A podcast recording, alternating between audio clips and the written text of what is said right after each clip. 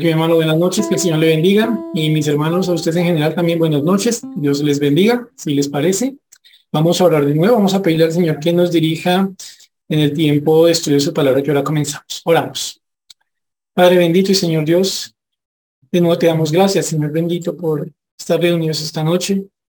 Y gracias, Señor bendito, porque como le decía mi hermano Elkin, Señor, no podemos presumir, pensar conocemos toda tu palabra. A la verdad, Señor bendito, conocemos poco, pero por tu bendita gracia, Señor, tú nos enseñas cada día más. De manera tal, Señor celestial, que en este mundo, aunque peregrinos, tenemos siempre lo necesario, Dios Todopoderoso, para andar mientras vamos a tu presencia. Gracias, Señor, por darnos la bendición de estar reunidos ahora para estudiar tu palabra.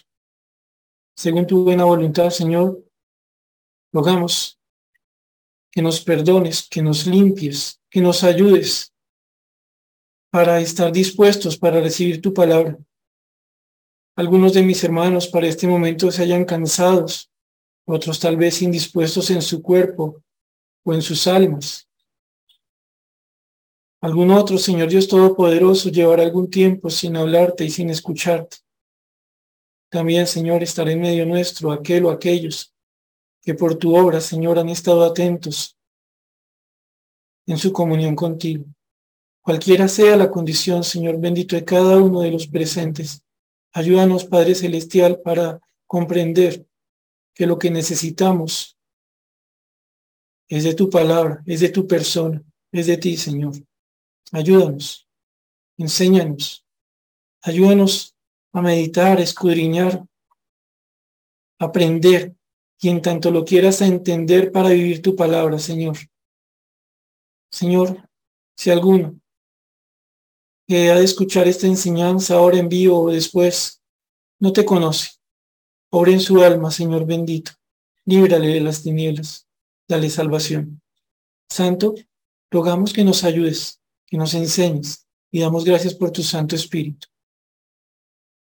Oramos a ti en el nombre del Señor Jesús. Amén. Mis hermanos, pues vamos a continuar con nuestro estudio del Salmo 119. Este salmo, mis hermanos, el más extenso de la palabra de Dios, un capítulo en el que una y otra y otra vez el Señor enfatiza sobre el valor de la palabra,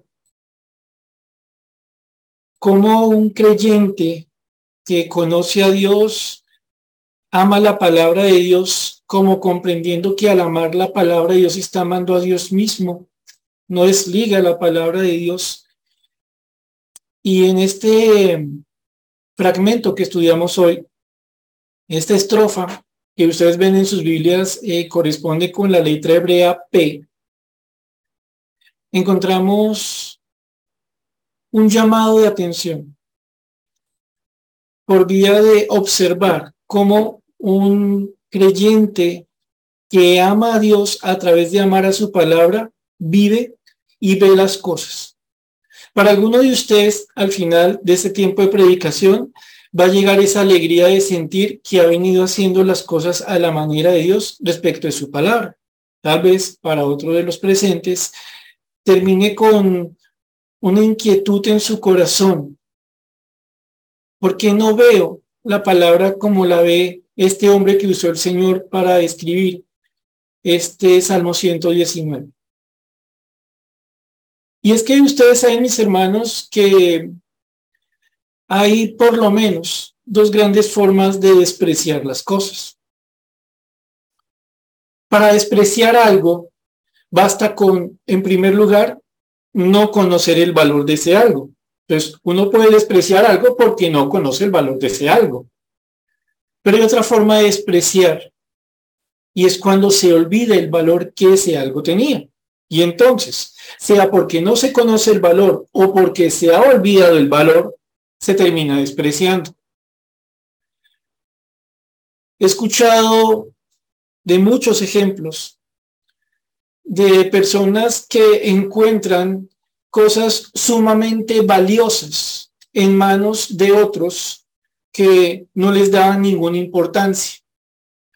Recordarán ustedes las personas que dicen, mire, yo fui a un anticuario, un lugar donde venden cosas eh, viejitas, y allí le dije al señor que qué era esto, y me dijo que, ah, que un producto más, que cuánto me cobraba, pues era algo 10 mil pesos, se lo compré y después lo vendí en 10 millones de pesos. Escuchamos nosotros de obras de arte encontradas en rincones ocultos de hogares, en, guardillas, en garajes, en lugares donde ni el sol da. Recordamos nosotros, mis hermanos, tal vez cuando se nos dice por parte de personas que viven en Estados Unidos cómo se asombran al ir caminando por algunas calles y encontrar cosas en casi perfecto estado, botadas esperando que el camión de la basura vaya por ellas pensamos, traemos fácilmente a la memoria cómo realmente hemos escuchado de casos en que alguien o no conocía el valor de lo que tenía o perdió el valor de eso que tenía y lo terminó despreciando. Cuando avanzamos en este estudio del Salmo 119, ustedes y yo tenemos frente a nosotros un reto. ¿Por qué el Señor quiso gastar tantos versículos para hacernos ver el valor de su palabra. Dios no lo podía sacar en 10 versículos. El Señor dirá alguno de los presentes, yo ya conozco el valor de tu palabra, me podría ahorrar el Salmo 119. Pero Dios que sí nos conoce, que no tiene los problemas que nosotros sí por el engañoso corazón que llevamos adentro, sabe que tiene que recordarnos el valor de lo que Él nos ha dado para tener con Él no solo esta salvación que ahora disfrutamos, sino la comunión, el avanzar en nuestro caminar con Él. Algunas cosas entonces de la porción que nos toca hoy, para algunos van a ser la alegría, Señor, gracias porque lo he entendido, para otros va a ser un reto, Señor, perdóname, he despreciado lo que me has dado. Miren lo que dice el Salmo 119, versículos 129 a 136. Repito, Salmo 119, versículos 129 al 136. Una estrofa compuesta por ocho versos que tienen en su título la letra hebrea P. Y en esta porción leemos lo siguiente, Salmo 119, versículos 129 al 136. Maravillosos son tus testimonios, por tanto, los ha guardado mi alma. La exposición de tus palabras alumbra, hace entender a los simples. Mi boca abrí y suspiré porque deseaba tus mandamientos. Mírame y ten misericordia de mí, como acostumbras con los que aman tu nombre.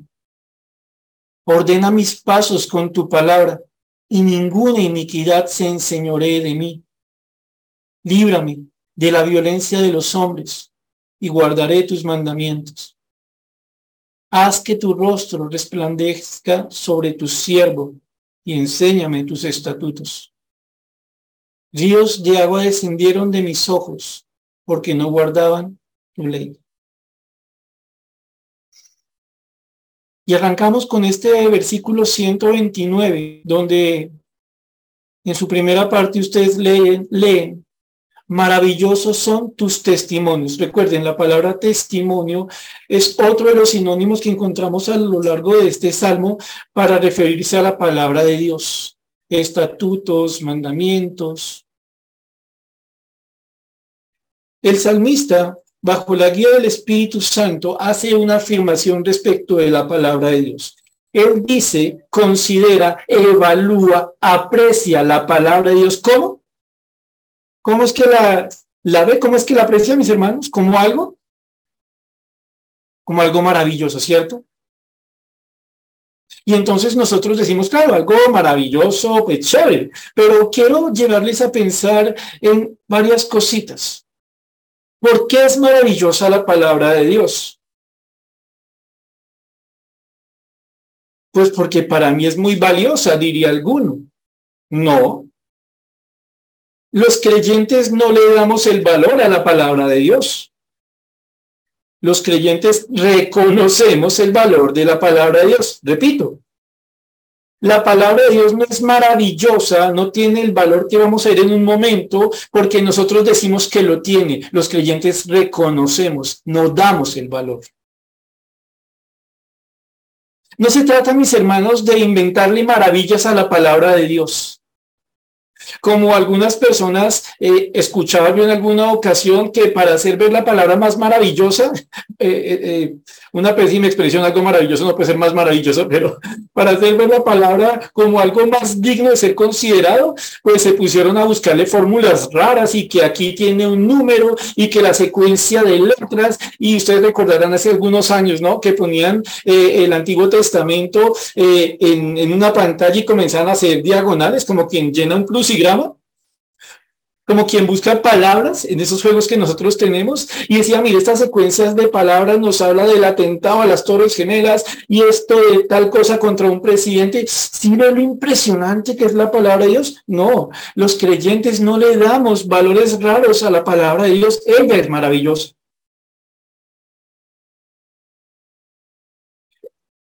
La pregunta entonces está en cómo podemos nosotros reconocer, darnos cuenta que la palabra de Dios es maravillosa. Pues recordemos un par de cositas nada más. La primera, en Éxodo 15, capítulo 11, Éxodo 15, 11. Va a pedirles que nos movamos muy rápido a ciertos versículos, algunos otros tal vez solo escucharán la lectura por efectos de tiempo, pero les pido que vayan un momento a Éxodo capítulo 15, versículo 11. Recuerden, en esta porción encontramos eh, un canto, una alabanza, un acto de adoración por lo que Dios ha hecho, por quien Dios es. Una alabanza que es dada bajo la inspiración del Señor a Moisés y por lo que entendemos Moisés le enseña a la congregación para que juntos la canten. Una alabanza, una adoración que contestará María, la hermana de Aarón con panderos, con danza. ¿Qué acaba de pasar? Han cruzado el Mar Rojo, sequitos, seguros, tranquilos. Atrás, el ejército más fuerte bajo las aguas, destruido, vencido sin que ellos hayan tenido que hacer nada distinto que marchar por donde Dios les dijo que marcharan. ¿Por qué lugar? Por un lugar que sonaba como imposible de atravesar hasta que vieron la maravilla, el poder, el milagro de Dios, haciendo que con un viento recio las aguas se secaran para que su pueblo pasara. Y esos que se habían levantado contra Dios, que se preguntan en el capítulo anterior, oiga, ¿qué nos dio? ¿Cómo es los dejamos irse? Ahora son vencidos. Ahora están hundidos, literalmente. Esta escena es la que tenemos en el capítulo anterior. Y entonces vemos este cántico que leemos en el versículo 11 de la siguiente manera. ¿Quién como tú, oh Jehová, entre los dioses? ¿Quién como tú, magnífico en santidad, terrible en maravillosas hazañas, hacedor de prodigios? En este cántico Moisés hace una pregunta de la que todos los presentes al cantarlo saben cuál es la respuesta. Nadie es como nuestro Dios.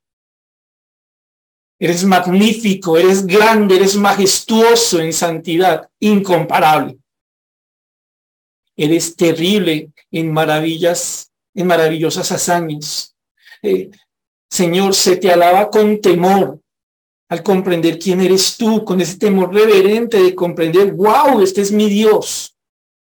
Y dice, hacedor de prodigios. La palabra que ustedes encuentran aquí traducida como prodigio es la misma que encontramos traducida maravillosos en el versículo 129 del Salmo 119. Es decir, que si nos damos cuenta, en primer lugar, cuando hablamos de maravilloso, estamos hablando de algo milagroso, de algo de un poder inexpresable, algo que está completamente afuera de la capacidad humana, algo que solamente Dios, el Dios verdadero, puede hacer. Cuando pensamos en la palabra de Dios o como dice el Salmo 119 en el versículo que estamos mirando, en los maravillosos testimonios de Dios, nosotros pensamos en algo que es como el poder de Dios expresado, entre otras cosas, cuando le dio libertad a un pueblo perseguido por opresores, opresores que terminan muertos. Un pueblo libre, un pueblo que había visto ahí a su bendito Señor haciendo los prodigios. Entonces, cuando pensamos en lo maravillosa que es la palabra, pensamos, wow, el poder de mi Señor en acción, obrando muchas veces en nuestro favor. No es cualquier poder, es el mayor poder, es el omnipotente obrando. ¿Qué otra cosa vemos nosotros cuando pensamos el término maravilla o maravilloso? En Isaías capítulo 9, versículo 6. En Isaías capítulo 9, versículo 6, como les dije, voy a pedirles que nos movamos en algunos versículos. Eh, si le resulta posible, siempre léalos, porque va a tener usted una mayor bendición cuando puede repasar varias veces el texto, ¿vale? En Isaías 9, 6 nosotros encontramos una descripción que hace el Señor mismo del Mesías del Señor Jesucristo. Claro, estamos hablando de la época de Isaías, cuando el Señor Jesucristo en su venida era una promesa, cuando era un anhelo para Israel. La nación recordaría cuando anhelaba al Mesías, que tendría una serie de títulos, sería descrito por el mismo Dios con unas características que solo Él tendría. ¿Cómo sería ese Mesías esperado? ¿Cómo, ¿Cómo era ese que anhelaban y que tristemente los judíos incrédulos todavía creen que está por venir? Miren a quién esperaban ellos. Miren quién es nuestro Señor Jesucristo. Entre otros títulos encontramos lo siguiente, versículo 6 de Isaías 9. Porque un niño nos es nacido, hijo nos es dado, y el, el principado sobre su hombro y se llamará su nombre admirable, consejero, Dios fuerte, Padre eterno, príncipe de paz. En lo personal, creo que cuando ustedes ven o cuando vemos estos títulos del Señor, son títulos que se trabajan en pares, ¿vale? Son títulos que van unidos de a dos. Por ejemplo, Dios fuerte. Por ejemplo, Padre eterno. Por ejemplo, príncipe de paz y admirable consejero. Es decir, como lo traduce la nueva versión, la nueva traducción viviente, el consejero maravilloso. Sí, la misma palabra que ustedes encuentran allí traduciéndose como admirable es la palabra que en el Salmo 119 se traduce como maravilloso. Es decir, el Señor Jesucristo, el Mesías anunciado, que por la bendita gracia ya vino y en quien hemos creído para ser salvo, tiene entre esas características que le hacen único el ungido del Señor, que es Él, no un, sino Él, admirable consejero. El que tiene todo el conocimiento porque es omnisciente el que conoce lo más profundo de Dios, el que vino a entregarnos el conocimiento de Dios para que realmente pudiéramos conocer a Dios y en la persona de Cristo ser salvo. El que realmente sabe gobernar. Sí, como el rey de los reyes, como el que está por encima de todo rey, como el que anhelamos para el reino milenial, al que verá reinando este mundo y se dará cuenta cómo es que reina Dios pero también como el que es el mejor de los pastores, el que sabe guiar a sus ovejas, el que dio su vida por sus ovejas. Este admirable consejero, este que tiene un consejo maravilloso, tan maravilloso como el poder mismo de Dios, como la palabra misma de Dios, es nuestro Dios a quien siempre podemos recurrir pidiendo guía y quien siempre nos da la mejor de las guías. Nunca se equivoca, le resulta imposible.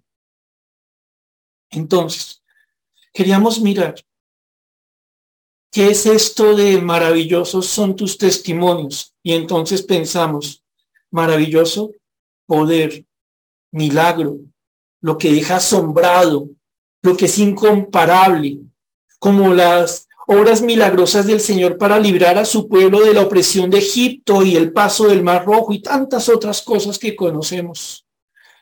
Como el mismo Señor Jesucristo siendo un admirable, él, admirable consejero. Mm. Desde el principio encontramos nosotros que este hombre de Dios, que este creyente entiende el valor de la palabra los testimonios de Dios son maravillosos. Pero no tiene algo interesante, mis hermanos.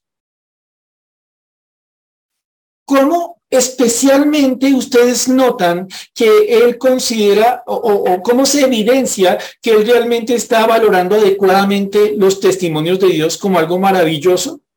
Mm, porque les digo, bueno, hermanos, saquemos una hojita y por favor dígame algunas características de la palabra de Dios. Entonces, que es inspirada, que es revelada, y voy a poner que es maravillosa. Uy, pasé, pasé. No es por ese lado. ¿Lo notan? ¿Cómo sabemos que para ese salmista la palabra era maravillosa? Por lo que pide. Por tanto, teniendo en cuenta lo anterior, los ha guardado mi alma. ¿Lo notan?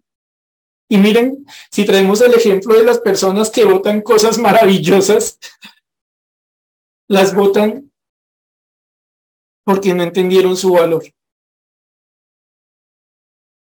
porque no comprendieron lo que tenían, porque nunca lo conocieron o porque lo olvidaron. Las personas que están sin Dios en este momento, muertos en sus delitos y pecados, no entienden la maravillosa palabra de Dios. Nosotros, por gracia, tenemos una nueva vida, el Espíritu Santo morando en nosotros, así que nosotros sí podemos entender. Y tal vez nuestro mayor problema no es que no sepamos, sino que hemos olvidado. Sí, el olvido puede ser una profunda desgracia para la vida de un cristiano. Claro, en acontecimientos o en momentos como este, cuando olvidamos el valor de la palabra. ¿Cómo sabemos que la palabra no es maravillosa, que no tiene el valor que debe tener en nuestras almas? Cuando no la guardamos. ¿Lo notan? Tan sencillo. Si guardo la palabra es porque valoro la palabra. Si no valoro la palabra por lo que ella es, algo maravilloso como el poder de Dios, como el Señor Jesucristo mismo, entonces puedo saber mucha Biblia y no me importa. Y no la guardo y no la vivo y dejo que otra cosa sea la que se ocupe de guardar mi alma. El orgullo, la soberbia, la religiosidad, los anhelos sociales y tantas otras cosas. El que comprende el valor de la palabra sabe que lo comprende porque la palabra es la que dirige, la que guarda su vida, porque él obedece esa palabra. Avancemos otro poquito. Miren entonces cómo en el Salmo 130 aparece algo que es consecuente, que tiene que ver con el versículo anterior. El Salmo 130 dice, la exposición de tus palabras alumbra, hace entender a los simples. Miren, tan bonito. Cuando una persona aprecia algo, lo observa tanto y se da cuenta del valor, o sea, toma el valor de ella, no se inventa cosas, ah, esto es valioso porque a mí me parece, no, no, no, lo veo y entre más lo veo y entre más lo aprecio, más elementos del valor encuentro. Ahí estaban, a mí me corresponde encontrarlos, aceptarlos, conocerlos, no inventarlos. Otra cosa que encuentra aquí el salmista, ¿qué es? Que la palabra es como el lugar por el que pasa la luz como la luz misma. Un comentarista de apellido Davis dice, y les leo literalmente, en Palestina las casas en su mayoría carecían de ventanas y la luz entraba por el portal. Es decir, para esta persona posiblemente había una idea en su cabeza. ¿Cuál idea? La de tener una casita como las de las tierras bíblicas en los tiempos bíblicos. Y esta persona muy posiblemente tendría una experiencia de todos los días. Si la puerta de su casa estaba cerrada, no veía nada. Pero cuando abría la puerta, la luz atravesaba la puerta y entonces podía ver las cosas. La palabra exposición que ustedes encuentran aquí significa literalmente apertura. Como si dijéramos, la apertura de tus palabras alumbra, hace luminoso. Sí, repito, lo que estamos viendo aquí es una persona que ha encontrado, que se ha dado cuenta que la palabra es la que le ha dado luz a su vida. Como si hubiera abierto la puerta de su corazón y la palabra hubiera iluminado todas las cosas. Pero una vez más, no es un examen de teología, no es un examen de bibliología, es un asunto de vida. Es un asunto de comprensión práctica, de sabiduría. Y entonces, ¿cómo sabemos nosotros que el salmista realmente entiende que la palabra ilumina, que es como la puerta abierta por la que pasa la luz para ver las cosas? Porque hace entender, o sea, es tan fuerte la luz de la palabra de Dios que es capaz de hacer entender a los simples, que le da la capacidad de comprender de incluso obrar sabiamente a alguien que antes era un simple. Y que es la palabra simple, que nos dice la palabra simple. Literalmente es un tonto. oh, lo dice el Señor, no lo digo yo. Lo que significa la palabra en el idioma original. Un simple es un tonto. Pero ¿qué clase de tonto? Un seducible. Uno al que es fácil de engañar. Una persona que no valora la palabra vive de engaño en engaño. Su corazón le dice una cosa un día, al otro día le dice lo contrario y le va haciendo caso, sin ninguna capacidad de darse cuenta. Está siendo engañado. Una persona que no valora la palabra es una persona que inclina su oído un día a tal filosofía otro día a tal dicho de la ciencia, otro día a tal otra cosa, y va de aquí para allá, como se acuerdan de ese juego antiguo, de, eh, muy, muy antiguo, que eran dos barritas y que un pimponcito iba rebotando, así, así es un simple. Es una persona que no distingue nada, que coge todo cuanto recibe y nunca lo discierne, que todo consejo le sirve, que tiene tantos pastores y enseñadores de la palabra como canales de YouTube encuentra. La palabra dice, el que es expuesto a la apertura de la luz de la palabra es una persona que deja su simpleza, su tontería, su incapacidad de entender y entonces comienza a darse cuenta que cosas lo están engañando. Déjeme citarle un ejemplo de cómo funciona la, la tontería, la seducibilidad, si es que la palabra existe. Cuando nosotros nos equivocamos, cuando pecamos. Y al momento de pedir perdón decimos cosas como, perdóneme, pero usted sabe que yo soy así. Sí, creo que muchos aquí lo hemos dicho. ¿No nota el engaño? Que cuando dice, perdóneme, y después dice, yo soy así, en el fondo no está pidiendo perdón. Le está diciendo, aguánteme. Pero una persona que es expuesta a la luz de la palabra se da cuenta de algo. Sí, puede que yo sea así, pero en Jesucristo estoy llamado a ser una nueva criatura, no esclavo del viejo hombre. En Cristo puedo entender que el viejo hombre solo trae desgracias. Y comienza ese cambio y comienza uno a dejar de ser tan simple, ¿cierto? La exposición de tus palabras alumbra, hace entender a los simples. Solamente permítame leerles lo que dice 1 Juan 1, versículo 5 al 7. No vayan allá porque vamos a pasar rápido al, al versículo 131 en 1 Juan 1, 5, 7, para que vean ustedes cómo Dios es su palabra, cómo Dios no puede ser desligado de su palabra. Yo no puedo pensar a Dios por un lado y su palabra por otro. Eh, son algo único, ¿vale? En 1 Juan 1, 5 al 7 dice, este es el mensaje que hemos oído de él y os anunciamos, Dios es luz y no hay ninguna tinieblas en él. Si decimos que tenemos comunión con él y andamos en tinieblas, mentimos y no practicamos la verdad. Pero si andamos en luz, como Él está en luz, tenemos comunión unos con otros y la sangre de Jesucristo, su Hijo, nos limpia de todo pecado. En esta porción, dos cositas quiero resaltar. La primera, Dios mismo es luz, como su palabra es luz. ¿Lo notan? Como atrás veíamos, el Señor Jesucristo es el admirable, el maravilloso consejero. ¡Wow! Como la palabra de Dios es maravillosa. ¿Se dan cuenta? La palabra y Dios no se pueden separar. Pero otra cosa que vemos nosotros en 1 Juan 1, 5 al 7. ¿Qué pasa con el que no recibe la luz de la palabra? Anda en tinieblas. Pero, ¿qué pasa con el que dice que ha recibido la luz de la palabra y no le hace caso? Pues tomando lo que dice el Salmo 119, está actuando como un tonto engañado por su propio corazón, porque cree que conoce a Dios y que obedece a Dios, pero cuando, por ejemplo, no quiere amar a su hermano, se está engañando solo, está en tinieblas. ¿Cuál es la respuesta que aquí necesitamos? La luz de la palabra. Solo pensemos lo siguiente, mis hermanos. Una Biblia cerrada es lo mismo que una lámpara apagada no puede alumbrar.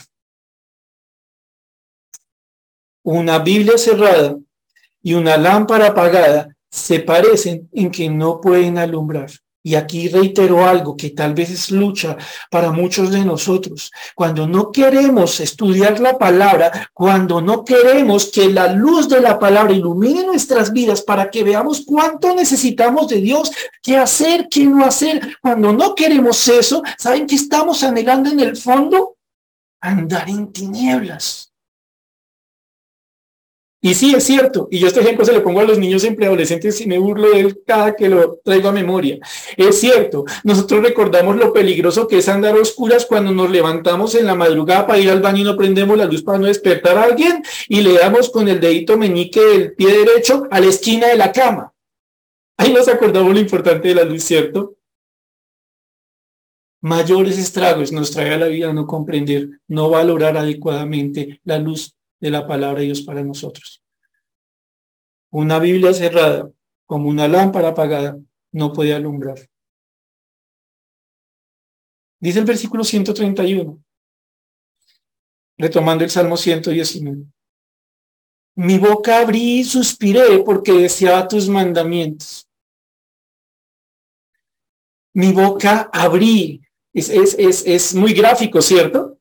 Es muy gráfico. Mi boca abrí y suspiré significa inhalar con ansia. Mi boca abrí y suspiré porque deseaba tus mandamientos. Mis hermanos, pregunta rápida. ¿Qué cosas nos hacen suspirar? Si estamos enfermos, suspiramos recordando cuando no nos dolía nada. Si estamos pasando un tiempo de problema en la casa, suspiramos recordando ese día en que todo era tan chévere, tan calmado en la casa. Si estamos sin plata, suspiramos pensando la época en que podíamos comprar de una forma mucho más holgada, ¿cierto?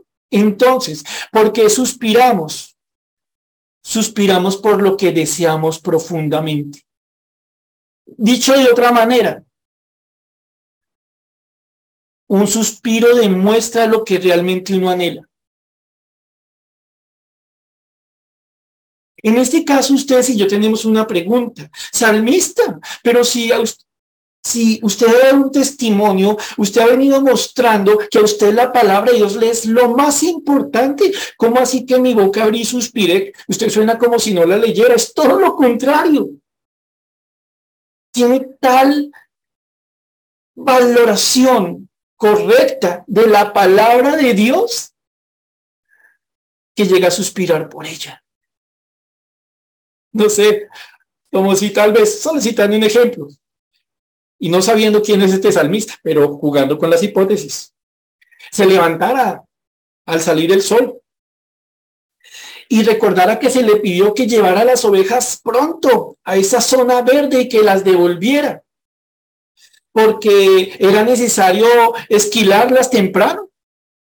Y el salmista, por ende, entonces no pudo en ese momento ponerse a estudiar como acostumbra, y entonces fue llevar las ovejas y él va anhelando, ay, yo quiero llegar rápido a mi casa y abrir mi rollito, o como sea que pudiera tener la palabra, o recordar lo que he aprendido.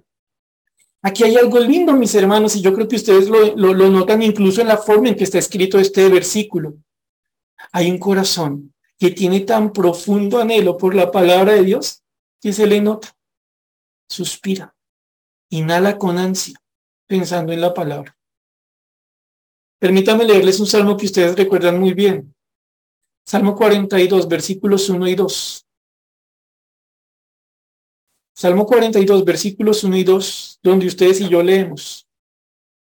Como el siervo brama por las corrientes de las aguas, así clama por ti, oh Dios, el alma mía. Mi alma tiene sed de Dios, del Dios vivo. ¿Cuándo vendré y me presentaré delante de Dios? Se parece a lo que estamos leyendo, ¿cierto? Como un ciervo, como un animalito en un lugar árido donde seguramente me encontraría agua con tanta facilidad, pero sí estaría expuesto a condiciones de arena, de calor, de cosas que le desgastan y causan sed.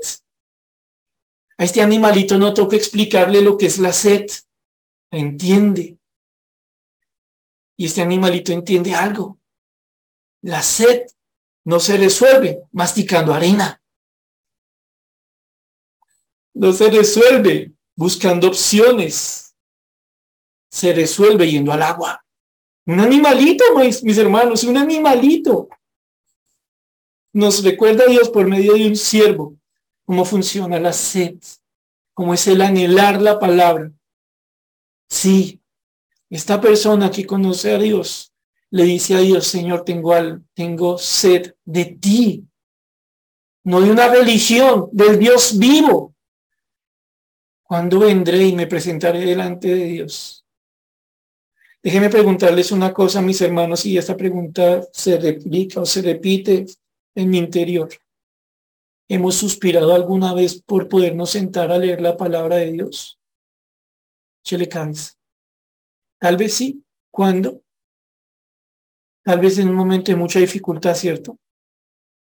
Y tal vez si usted lo ha hecho, como lo he tenido que hacer, yo usted recordará una cosa. No salimos vacíos. Nadie dice que cuando usted va con sus problemas delante de Dios, orando y abre la palabra para buscar el consejo del Dios que es luz, del Dios todopoderoso, usted salga sin los problemas. Usted sale con paz en su alma de saber que esos asuntos, esas luchas están en las manos del Dios que sí puede hacer algo y que Él en su palabra le da consejo para ser paciente mientras Él obra, ¿cierto? Pero también hay otras ocasiones en que nuestra boca se abre cuando leemos la palabra. Se abre para emitir un bostezo.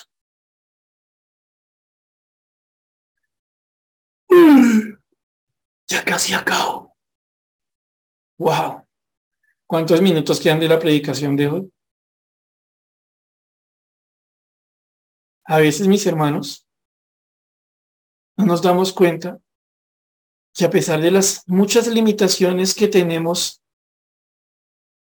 los que por la misericordia del Señor ejercemos el ministerio de la palabra, lo importante no es nuestro estilo, las ilustraciones, las pausas, los movimientos, el tono de voz.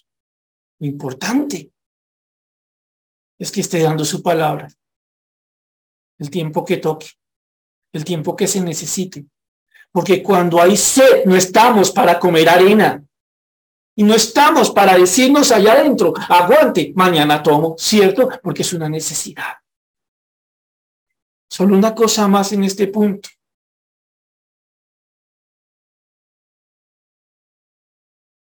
Cuando no suspiramos por la palabra, cuando no deseamos profundamente la palabra a la luz de lo que hemos visto, al que estamos despreciando, es a Dios, no ese libro con 66 libritos que tiene usted en sus manos.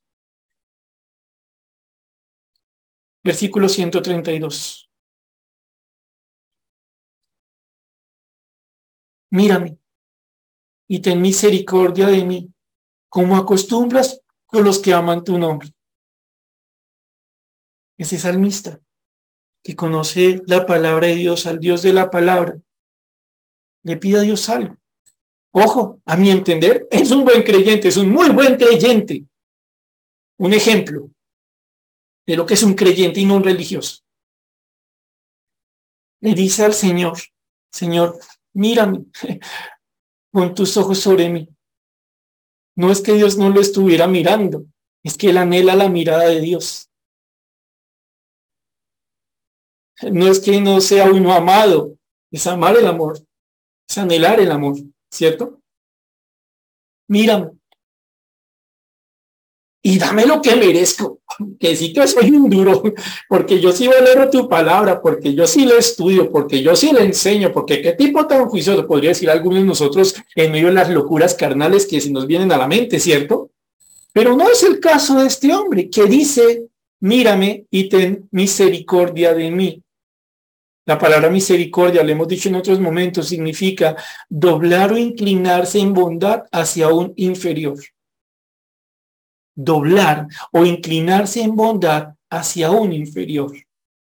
El salmista le pide a su Señor, a quien ama, cuya palabra ama, le pide a ese Dios que lo mire, que lo mire con una lente que le trate con unas manos misericordiosas, con las manos de aquel que siendo infinitamente superior, el Dios maravilloso, que se doble, que se agache hacia aquel que está abajo.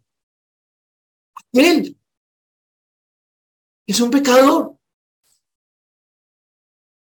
Está limitado que no sabe guiar su vida, que sin Dios solo sabe equivocarse. Se le pide al Dios, al buen Dios, al verdadero, bueno, santo, justo Dios, que se incline en favor de uno, que está aprendiendo a conocerlo y que necesita que ese Dios tenga misericordia hacia aquel que pide que se le mire ten misericordia de mí. Y miren tan lindo, como acostumbras, como tú decides, Señor, tú siempre decides lo que es correcto. Tú no tienes, ¿se acuerdan? Creo que era el chavo, se me chispoteó. no, a Dios no se le chispotea nada. Dios es tiene la costumbre de ser justo, de ser recto, de ser bueno, de ser misericordioso. Este hombre que conoce a su Dios dice, Señor, trátame con, este, esa costumbre tuya. Ahora parece algo interesante, dice, mírame ten misericordia de mí como acostumbras con los que aman tu nombre. Y yo no sé si a usted le pasa lo que me pasa a mí cuando uno encuentra en la Biblia cosas como, eh, mira cuánto te amo o algo parecido, uno dice, no, ya perdí el año. No, yo iba bien. Pues que cuando parece como una condición el amar a Dios, yo digo, no, Señor bendito, porque yo sé que yo te amo tanto como guardo tus mandamientos. Señor, y yo muchas veces soy retorcido, Dios mío. Tú me has hecho ver que hay cosas que amo que no debiera amar. Ah, Señor. Y entonces, pero no tiene algo bonito. Este salmista sí entiende el valor de la misericordia y se da cuenta de algo. Claro, a Dios se le ama según el amor que Él quiere que nosotros le demos.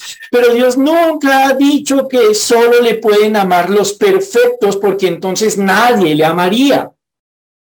A Dios le ama aquel que busca conocerle, y entre más le conoce, bajo la guía del Espíritu Santo, más aprende a guardar o como vamos a ver, a ordenar sus pasos. Esto no implica que sea perfecto, esto implica que lucha, que se esfuerza, que se esmera, que es diligente, que es constante, que no se cansa, que entiende que esta tierra no es para descansar, ni para rendirse, ni para claudicar, ni para negociar. Esta tierra es de peregrino que va pasando por zona de guerra. Y entonces esmera en la gracia del Señor. Y cuando falla, corre a su Señor a pedirle que le perdone. Sí, es difícil entender este equilibrio, pero la vida de un genuino santo que va creyendo en santidad se caracteriza por una genuina y constante inclinación a la obediencia, tan genuina, tan cierta, que pide perdón sinceramente con corazón arrepentido cuando se le ha fallado a Dios. Entonces este corazón ama a Dios. No hace lo que quiere, busca hacer lo que debe en las fuerzas del Señor. No tiene algo más. Cuando el salmista le dice al Señor que le muestre misericordia, en el fondo está reconociendo algo que vimos atrás. Señor, yo sin ti solo ando en tinieblas. Ahora hay algo que yo quiero que recordemos acá. De lo que estamos hablando, mis hermanos, no es de intelectualismo. No es intelectualismo. Y para hacerme entender cuando uso esta palabra, permítanme les leo lo que dice el diccionario de la Real Academia Española cuando definimos intelectualismo. El intelectualismo se entiende como la actitud de dar preeminencia al intelecto frente a lo afectivo y lo volitivo. Se lo leo de nuevo.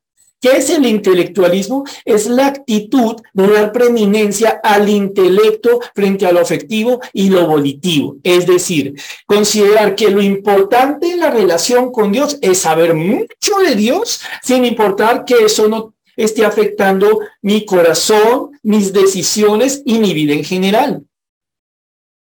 Lo que nosotros estamos leyendo en el Salmo es un corazón, es una alma, es una vida completamente inclinada a Dios. Tal vez, mis hermanos, a ustedes les ha pasado lo que a mí me ha pasado. A veces nosotros creemos que sabemos solo porque hemos estudiado.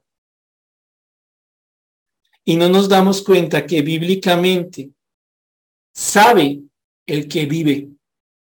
Claro, tiene que estudiar, tiene que conocer, tiene que aprender, pero tiene que hacerlo con un corazón que se maravilla, que, que comprende, que está leyendo, a quién está oyendo, cuánto lo necesita.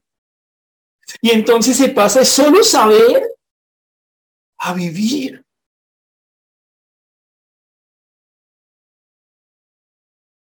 A poderle decir al Señor, Señor, yo te amo. Ayúdame a amarte como debo amarte cada día. Enséñame a guardar tu palabra, a vivir bajo la luz de tu palabra. Versículo 133. El salmista le dice al Señor, ordena mis pasos con tu palabra y ninguna iniquidad se enseñore de mí. Señor, ordena, es una palabra que refiere a hacer que algo esté preparado, que esté listo para, para algo. El salmista le dice, Señor, ordena mis pasos con tu palabra, alista mis pasos, haz que mis pasos estén preparados para andar en tu palabra, que anden en la rectitud tuya, bendito Señor. ¿Por qué? Pues porque tu palabra es maravillosa, porque es tu palabra. La que obra los más grandes milagros, la que es como mi Señor Jesús. Esa palabra que me enseña a andar en luz para no ceder a las tinieblas. Esa palabra en la que yo me doy cuenta que mi Dios es misericordioso. Esa palabra es la que te pido que hagas, que gobierne, que ordene mis pasos. Pero noten alguna vez más, no es intelectualismo, no es, sí, yo sé que yo debería ser punto uno, punto dos, punto tres, punto cuatro, punto cinco. No, o no solo eso, es ante todo la forma como se aplica lo que se sabe. Y entonces dice, ordena mis pasos con tu palabra y ninguna iniquidad se enseñore de mí. Como diciendo, Señor, pon en orden mi vida para vivir en tu voluntad.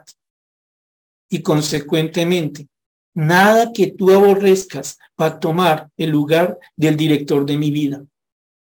Porque es que a veces, mis hermanos, los cristianos podemos acostumbrarnos a vivir en claro oscuro. Como quien ilumina por pedacitos. Como quien decide no poner bombillos en ciertas habitaciones. Como quien escoge que no quiere que Dios trate. Pero no, el que conoce a Dios, cuando le pide al Señor que le ordene la vida, que le ordene su caminar, sus pasos según su palabra, le está diciendo al Señor algo. Señor, ayúdame por tu bendita misericordia a seguir obedeciéndote en tales cosas. Y líbrame de creerme fuerte. No sea que me dé bien duro. El que se cree fuerte, mire que no caiga. Pero también le dirá al Señor, Señor, ten misericordia. Mira, Señor, lo que me está pasando. Mira lo que te estoy fallando. Sé que está mal. Sé que te estoy ofendiendo. Luego por tu perdón. Luego porque me ayudes a andar en arrepentimiento, en obras dignas de arrepentimiento. Enséñame, Dios bendito. No quiero que nadie inicuo gobierne mi vida, Señor. Yo no quiero lugares oscuros. No quiero eso, Dios. Les dejo solamente tarea que lean 1 Pedro capítulo 4, versículos 1 al 3, donde ustedes van a ver claramente, y les leo solamente el versículo 3. Baste ya el tiempo pasado para haber hecho lo que agrada a los gentiles, andando en lascivias, concupiscencias, embriagueces, orgías, disipación y dominales idolatrías. Aquí lo que está diciendo el Señor, y por favor lean esta porción, es como una persona que conoce a Dios dice, ¿sabe qué? Yo ya conocí el tiempo de andar en tinieblas. No me interesa más. Señor, ordena mi caminar. Y nada inicuo gobierne mi vida. Versículo 134. Le dice el salmista, Señor, líbrame, guárdame de la violencia de los hombres, esos que son violentos en su injusticia, esos que se complacen en hacer lo malo. Señor, tú guardas mi vida. Miren tan bonito. Señor, tú guardas mi vida y yo guardo tu palabra. No está diciendo aquí, mira, Señor, tú me tienes que guardar de los peligros y yo a cambio guardo tu palabra. No es un negocio. El salmista ha aprendido que ese Dios de misericordia es quien siempre lo ha guardado, quien siempre lo ha protegido y siempre lo protegerá. Incluso, y no de lo paradójico de esto, se lo mataron por su fe. Alguno dirá, no, pero un segundo, no puede ser que Dios le esté guardando a uno cuando uno lo matan por él. Pero si ustedes le echan cabeza a Esteban, dice, ole, sí. es posible que vivamos peligros estando en la voluntad de Dios. Lo que es imposible es que nos pase algo que Dios no considere útil para nosotros. Señor, guárdanos, incluso de los violentos, de los malos, de los tramposos, de los que la montan porque somos cristianos, de los que en la casa nos echan los vainazos, que, es que cristiano y cosas por el estilo. Líbranos de aquellos que nos quieren desanimar, Señor, que nos quieren apartar de tu caminar. Y yo tengo un compromiso contigo. Guarda tus mandamientos. Por eso te pedí atrás que ordenes mis pasos porque si así van las cosas, puedo ser capaz de guardar tu palabra. Señor, haz que tu rostro resplandezca sobre tu siervo. Es bonito lo que le pide aquí el salmista. Le dice, Señor, como, como tu rostro. Eh, obviamente Dios no tiene rostro, Dios es espíritu, es lo que se conoce como un antropomorfismo. ¿Qué significa esta palabra? Eh, las ocasiones en que Dios usa algo que entendemos los hombres para entenderlo. Cuando Dios habla de sus espaldas, de sus pies, ¿sí? Entonces, aquí Dios dice, haz que tu rostro resplandezca. Repito, no es que Dios tenga un rostro, sino como si Dios tuviera un rostro, el salmista le dice, Señor, mírame, ilumíname con tu mirada, que tu rostro resplandezca sobre mí que soy tu siervo. ¿Y cómo quieres, salmista, que esto se refleje? ¿Cómo quieres que sea evidente que el Señor te está mirando, que el Señor es la luz de tu vida? Yo quiero que Dios me enseñe su palabra, que me enseñe sus estatutos y me enseñe a guardarlos. Recuerden lo que hemos venido charlando. Son maravillosos, libran de la necedad, nos iluminan. Es aquello que conocemos para buscar misericordia, es lo que queremos guardar. Termino con el 136. Le dice el salmista, a este Señor cuyo rostro quiere que ilumine su vida, que la presencia de Dios, que la persona de Dios sea quien guíe su sendero. Le dice Señor, ríos de agua descendieron de mis ojos porque no guardaban tu ley. Eso es interesante. Si ustedes se dan cuenta hasta el momento, muchas cosas que fueron dichas por el salmista tienen que ver con su relación íntima, con su relación personal, con su relación individual con Dios, con la excepción de lo que dijo de cómo libra a los necios, ¿cierto? Pero miren aquí cómo el salmista nos muestra algo que, que a veces olvidamos que habla mucho de nuestra relación con Dios. Una persona que ama a Dios, la palabra de Dios, aprende a ver las cosas con los ojos de Dios, de la palabra de Dios.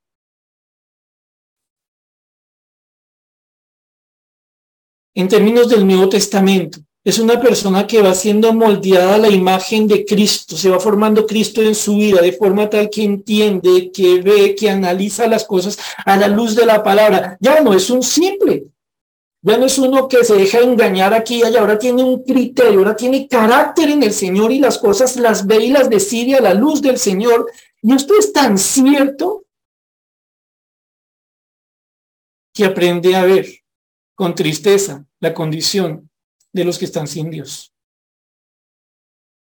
Noten algo, no dice aquí, truenos salieron de mis ojos porque no guardaban tu ley o desenfundé mi espada con miras a atravesar el duro corazón de los que no creían en tu palabra. No, miren los ojos de la compasión.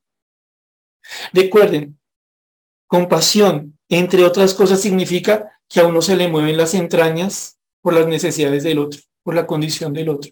El salmista, que sí conoce el valor de la palabra de Dios y que se convierte en un llamado de atención para muchos de nosotros, dice, realmente lloré como si fuera ríos que bajaban por mis mejillas cuando vi aquellos que no consideraban tu palabra y no la guardaban. Ojo, mis hermanos, con lo siguiente, no dice porque no conocían tu ley, no dice eso.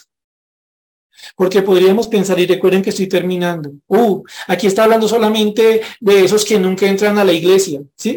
De los autoproclamados ateos o agnósticos, no, mis hermanos. Seguramente ellos tienen que ver con no guardaban la ley, pero miren que aquí se refiere no solo a no guardar, sino, perdón, a no conocer, sino no guardar. Es decir, la tristeza que nosotros debiéramos sentir cuando vemos a alguien que dice que es cristiano, pero no le importa la palabra de Dios. Que cuando abre su boca es para bostezar. Que dice, Señor, qué bendición tu palabra, qué bendición esto, qué bendición aquello. Gracias por ese tiempo devocional tan bonito. Gloria a ti por tu palabra. Cierro la Biblia y ahora sí, ¿cómo es que me gusta hacer a mí las cosas? ¿Cómo es que yo trato a la gente? ¿Cómo es que yo me relaciono con otros? ¿Cómo es que yo quiero ser Señor de mi vida? Y Dios le diría que él incluso si va a una iglesia, oiga, tiene un problema. Tiene un diagnóstico en contra. Simplicidad. Tontería. Se está engañando solo. Guardar la palabra presume conocerla pero no caigamos en el error de pensar que porque conocemos la palabra la estamos guardando. Dijimos desde el comienzo y aquí termino. Nosotros necesitamos aprender a encontrar la maravilla de Dios en su palabra. Mientras pensemos que la palabra de Dios es algo descartable, algo menospreciable, menos importante que nuestra historia, nuestro intelecto, nuestra formación o lo que dicen los demás, la palabra siempre va a estar a un lado, no guiando no exhortando. Mis hermanos, no le hablo a perfectos.